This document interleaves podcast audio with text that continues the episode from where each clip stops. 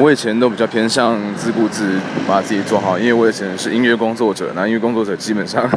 在电脑前面根本就不用碰到人群。但后来我自己有一个小团队之后，我发现，嗯，我的我当天的心情会非常严重的影响到那一天整个团队的 vibe，你知道吗？就是呃那个气氛就会很奇怪。所以呢，我后来到应该算是说正式的进入职场之后，我都会很注意我今天有没有笑脸迎人，我今天有没有呃带给大家比较正的能量，而不是说一坐下来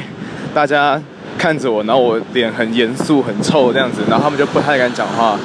但我们很需要大家一起讲话，